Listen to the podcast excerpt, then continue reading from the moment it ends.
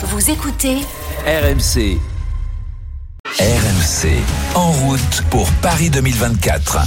Et en route, on y est déjà, on y est déjà avec l'équipe de France de, hand féminin qui, euh, avant de viser la, médaille d'or olympique, avant d'espérer se succéder à elle-même dans quelques mois à Paris, euh, entend bien, euh, avant cela, devenir championne du monde cet après-midi, plutôt ce soir, en étant opposée à, la Norvège en finale des mondiaux euh, que l'on va vivre évidemment avec Arnaud Valadon et toute euh, l'équipe ce soir. Euh, Arnaud qui sera en compagnie de Camille Eglon-Serina euh, comme consultante. Il aura Marion Bartoli, il aura Jean-Christophe Dreux autour de lui. Avec ça, euh, si on gagne pas, c'est à n'y plus rien comprendre. Salut Arnaud. Salut Christophe, il manque que toi en fait. Ah oui, oui, mais je, je vais, je, vais, je vais vous écouter religieusement. Je vais vous écouter religieusement. Euh, Arnaud, la finale de rêve, évidemment. hein, Ce sont deux vieilles habituées qui vont s'a- s'affronter, la, France et la Norvège, deux équipes qui se, qui se connaissent parfaitement et qui s'entraînent même ensemble pe- pendant des stages. C'est quand même incroyable cette histoire. Oui, il y a eu un stage aux Antilles euh, en 2016 et pas plus tard que cet été euh, dans le nord de la Norvège, là où euh, il fait 20 degrés et c'est considéré comme la canicule là-bas. Il y a des échanges très régulièrement entre les deux sélectionneurs. Faut dire que c'est aussi des sélectionneurs qui sont installés depuis très longtemps, même si Olivier Crumbles a eu une césure entre 2013 et 2016, mais il est là depuis 98. Et le sélectionneur norvégien, l'Islandais Tourir Ergarsson, est là depuis 2009. Donc euh, forcément, on se croise énormément depuis plus de euh, plus de 20 ans pratiquement, et euh, il y a cette forme d'amitié entre les deux nations. Certaines joueuses jouent ensemble en club, c'est le cas des deux capitaines, la star norvégienne Stine Oftedal et la française euh, Estelle Zeminko. Elles s'apprécient beaucoup, mais il y a aussi quelques inimitiés. Pourquoi? Parce que ces dernières années, c'est-à-dire depuis 2020, il y a quand même des Norvégiennes qui ont privé les Françaises à chaque fois Ah oui. de médailles, dont l'or et des titres en 2020 euh, à l'Euro, ici même à Erning au Danemark en plein Covid. Il y a deux ans en Espagne et une défaite en finale des Bleus. Et même l'année dernière, elles nous ont battus en, demi-finale. Forcément, ce sont des défaites qui ont marqué certaines parce qu'elles n'étaient pas toutes là en 2017 euh, quand euh, la France a battu pour la dernière fois la Norvège dans un match à élimination directe, ce titre de champion du monde pour les, les Françaises. Et Chloé Valentini a fait partie de celles qui n'ont jamais battu la Norvège et elle ne porte pas vraiment les adversaires de ce soir dans son cœur. Personnellement, euh, j'ai jamais battu la, Norvège en finale. J'en ai joué, mais j'ai toujours perdu. Je vais tout faire pour pas euh, encore perdre parce que y en a marre. Sincèrement, j'ai envie de gagner, j'ai envie d'être championne du monde. Je les respecte euh, par euh, par leur jeu, euh, par euh, leur défense, par les joueuses qu'il y a euh, dans cette équipe. Je les aime pas. Elles m'ont fait perdre euh, plein de médailles d'or, donc non, je peux pas dire que je les aime. Ah, le c'est un ouais, hein. c'est un peu comme l'Angleterre euh, qu'on adore battre en rugby, euh, euh, comme l'Espagne qu'on adore battre euh, en, en hand et qu'on déteste, comme euh, comme l'Italie qu'on adore battre en foot. Un peu, c'est un peu C'est ça. qui aime c'est bien les- châtie bien. Hein. Ouais, ouais, ouais. On, on les respecte, mais on les déteste, quoi. C'est c'est un peu ça. Même si on. Oui, c'est ça.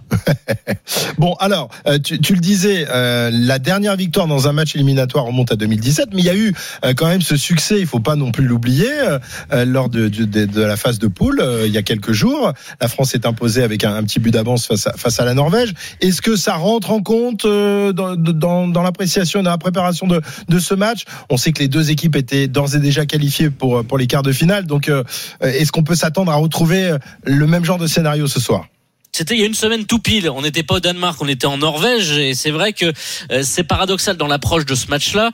Euh, les deux équipes sont revanchardes. Les Norvégiennes, parce que dimanche dernier, elles ont perdu chez elles dans un match. Certes, les deux équipes ont été qualifiées, tu l'as rappelé, mais elles ont quand même jeté toute leur force dans la bataille parce qu'après, il y avait des enjeux de tableau où le gagnant avait euh, une route vers la finale un peu plus dégagée parce que les Norvégiennes ont dû battre vendredi les Danoises à domicile après prolongation. Donc les Norvégiennes, elles sont revanchardes parce qu'elles ont perdu à la maison et qu'elles n'ont pas envie de perdre deux fois de suite en une semaine contre les Françaises.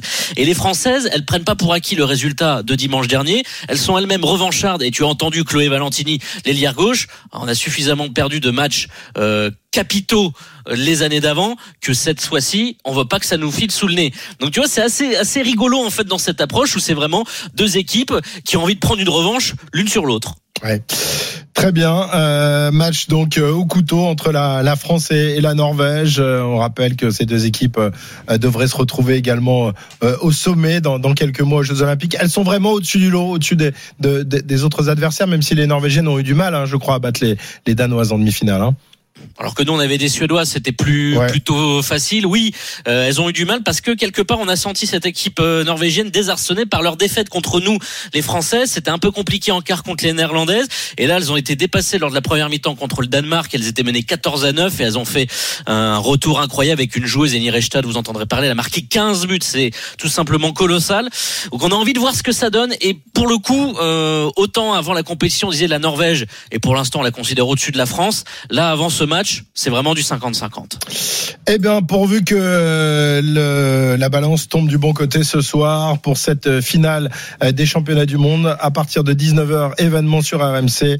Bartoli Time spécial finale donc de ces de ces mondiaux, la rencontre en intégralité avec Jean-Christophe Drouet, Marion Bartoli, Arnaud qui sera donc au commentaire et notre consultante Camille Aiglon Sorina qui a été championne du monde en Qui les a 2017. battus en 2017. Elle sait faire. Ah ben voilà, elle sait faire, elle nous donnera les, les recettes à suivre à partir de 19h et puis euh, autrement il y a la télé aussi mais bon la télé on sait même plus sur quelle chaîne c'est tellement c'est compliqué. Merci Arnaud, à tout à l'heure. À tout à À l'heure. tout à l'heure pour cette finale à partir de 19h. Euh, 13h23, on continue notre euh, magazine en route pour euh, Paris 2024 avec l'actualité olympique qui se déroulait d'ailleurs hier euh, Pierre-Yves du côté de, de Nantes avec les championnats de France d'escrime. Tu es allé ou non? Non, non, j'avais piscine. Ah non, toi dans la piscine, je te crois pas. Là, c'est un mensonge, il ne sait pas nager. je peux vous le dire. Euh, en tout cas, il y en a un qui y était, c'est Boris Sanson, euh, nouveau membre de la Dream Team RMC et champion euh, olympique. Euh, C'était à, à Pékin en 2008 avec euh, l'équipe de France de, de- de sabre, avec ses copains Nicolas Lopez et Julien Pillet. Euh, Boris qui sera donc notre consultant, membre de la Dream Team durant les, les prochains Jeux. Bon, bonjour Boris et bienvenue dans, dans, chez la bande de fous, hein, dans la bande de fous. Bonjour à vous, et puis je suis très content de faire partie de l'équipe. C'est une belle Bon. expérience euh, à venir. c'est Eh cool. ben exactement, belle expérience et euh, je pense que euh, tu vas te régaler avec Valentin Jamin qui commentera les les, les, les, les, les épreuves avec toi. Ça se passera en plus dans un lieu mythique de, de la capitale, le Grand Palais, où il y avait déjà eu des, des championnats du monde il y a, il y a quelques temps. Bref, ça s'annonce plutôt pas mal cette histoire-là. Euh, Boris, je le disais, tu es champion olympique, tu as été champion olympique en 2008 et puis il y a eu cette histoire évidemment dont tout le monde se souvient en 2004. Tu faisais partie de l'équipe, mais tu n'avais pas eu le droit de de monter sur la plus haute marche. Tu n'avais pas eu la médaille parce que tu étais. euh, Raconte-nous un peu ce qui s'était passé. Tu étais euh, remplaçant de, de l'équipe? Ouais, c'est ça. Mais en fait, euh, il y a un règlement qui fait que sur toutes les compétitions, Coupe du Monde, Championnat d'Europe, Championnat du Monde, généralement, on tourne à 4 dans une équipe. Mhm. Au choix de, au choix de, de la, comment dire, soit une blessure, soit tactique. Et effectivement, là, pour les Jeux Olympiques, il y a une accréditation de trois athlètes. Et euh, l'athlète qui est remplaçant, en fait, euh, n'a pas l'accréditation pour pouvoir être sur la piste. Donc, en fait, ce qui se passe, c'est que quand il y avait un tireur qui comment dire qui sortait pour choix de blessure ou pour Ouais. choix technique, il ne pouvait plus re-rentrer. Donc en fait ça ça posait un petit peu euh, un problème sur la stratégie de mise en place pour le pour le, le coach et même pour l'équipe euh, lors des- de ces épreuves là. Donc en fait moi j'étais pas accrédité. Et bon, il s'avère que mon collègue euh, euh, Damien Touillat se, se fait percer la main, un truc qui n'existe jamais, qui n'est jamais arrivé, au mode de- d'expérience, euh, j'avais vu, à 44 partout contre les Américains. Et en fait, euh, bon, Damien Touillat, il y a 10 minutes de- d'arrêt. Damien Touillat euh, se fait euh, se fait consulter par le médecin qui est là. On a droit à 10 minutes. Moi, je suis là pour m'entraîner, pour m'échauffer, pour faire la dernière touche, parce que c'est vrai qu'il y a un peu de pression, mais voilà. Mais Ah oui, on rappelle, c'est en ça. 45, hein, une victoire Ouais, par c'est équipe. ça, hein, donc exactement, il en restait une 45, à faire, 44, ouais. 44, ouais, c'est ça. En, plus, ce qui se passe, c'est que quand on sait qu'on est euh, sur le podium, quand on va tirer la une ou la deuxième place, on sait qu'on va avoir une médaille. Par contre, la troisième place, ça va être tirée. Ouais. Donc, du coup, on n'est pas sûr. En plus, on rencontrait, il y a les Russes, c'était un peu compliqué. Donc, euh, voilà, il s'avère que je suis pas rentré sur la piste.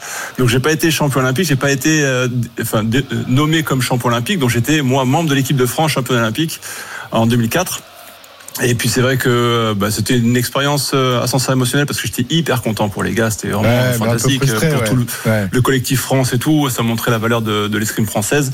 Et j'avais pas pu moi en fait avoir cette médaille, ce rêve qu'on a de gamin quand on est euh, on est on est sportif et qu'on rêve de cette médaille d'or là quoi.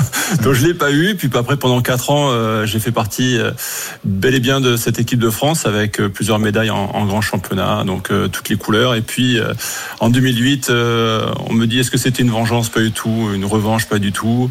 Euh, bien au contraire, une nouvelle expérience qui s'est mise en place avec un collectif que je connaissais depuis euh, depuis 4 ans.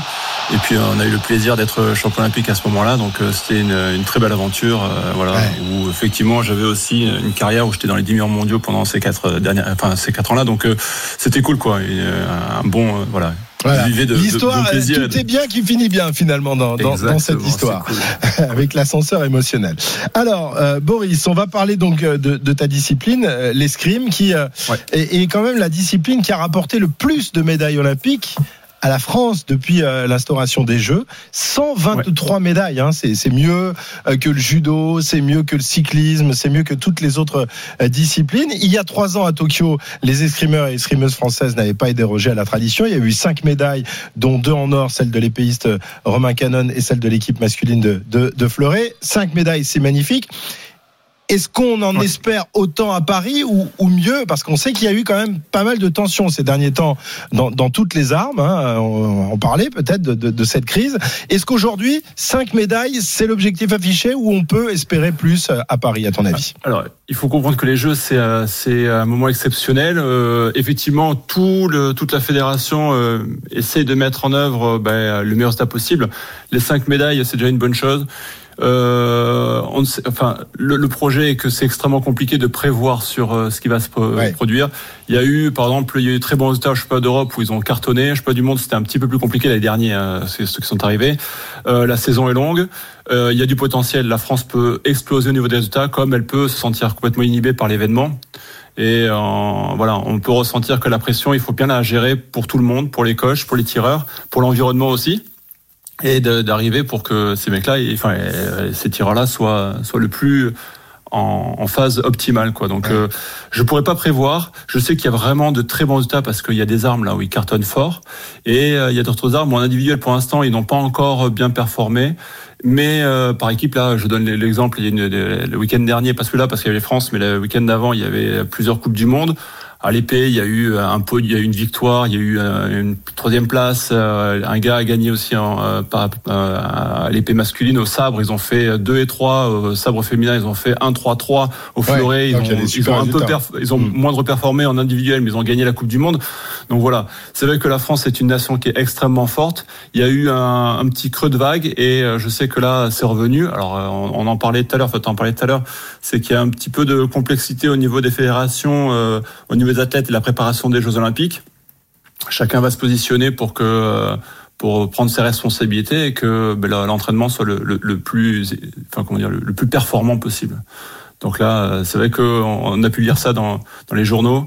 Une année, une année avant les Jeux, là, l'année avant les Jeux, il faut que ce soit serein.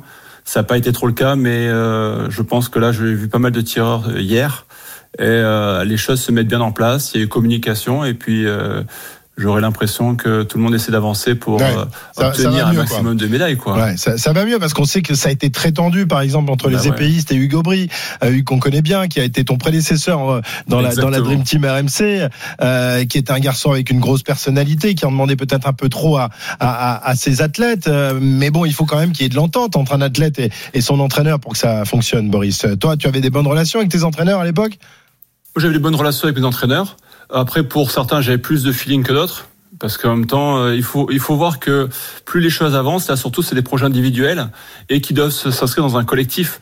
Donc en fait, euh, il faut que l'entraîneur lui puisse euh, comprendre ses athlètes, que les tireurs puissent comprendre euh, ben, déjà euh, l'objectif qu'ils ont à mettre en place. Ce sont pas des jeunes athlètes là qui étaient à l'épée par exemple. Les mecs ils, ils ont tourné et quand on voit chacun leur palmarès, euh, c'est un bon gros palmarès quoi. Ils ont avec des épreuves en Coupe du Monde gagnées, avec des numéros 1 mondial, etc. Enfin, et ces mecs-là euh, se connaissent de plus en plus. Et, euh, et effectivement, Hugues ayant cette forte personnalité qui apparaît a des résultats, qui a eu des résultats euh, exceptionnels, mais il faut qu'il y ait une bonne entente. Donc euh, là, j'ai l'impression que les choses se sont mises en place et que euh, voilà, chacun va essayer de, de- donner de- du mieux possible pour que bah, l'objectif soit atteint, quoi. Au moins individuel, par équipe après. C'est pas parce qu'on va bien s'entendre, pareil, c'est une chose. C'est pas parce qu'on va bien s'entendre dans une équipe qu'on va gagner ou on va perdre, quoi. Si tout le monde a un projet commun et quelque chose d'objectif en, en commun et que chacun est optimal, euh, il y a largement la place pour pouvoir gagner des, la médaille d'or, par exemple, quoi. Très bien, Boris. On aura l'occasion de, de, reparler euh, un peu plus en profondeur de, de toutes euh, les espoirs, de tous les espoirs français, euh, individuels et, et, par équipe, parce que l'escrime évidemment va monter en, en, puissance tout au long de cette ouais. préparation, avec les, les, qualifications olympiques qui, qui, vont tomber les unes après les autres, et donc ces compétitions qui auront lieu au Grand Palais à partir du, du, mois de juillet. Merci Boris, on est ravi de, de t'accueillir dans, dans, la grande maison, et on va super. se régaler avec toi. Merci beaucoup, super. Boris. Merci beaucoup. Très bientôt. Boris Sanson, donc champion olympique euh, par équipe, c'était au sabre en 2008 à Pékin avec ses copains de l'équipe de France.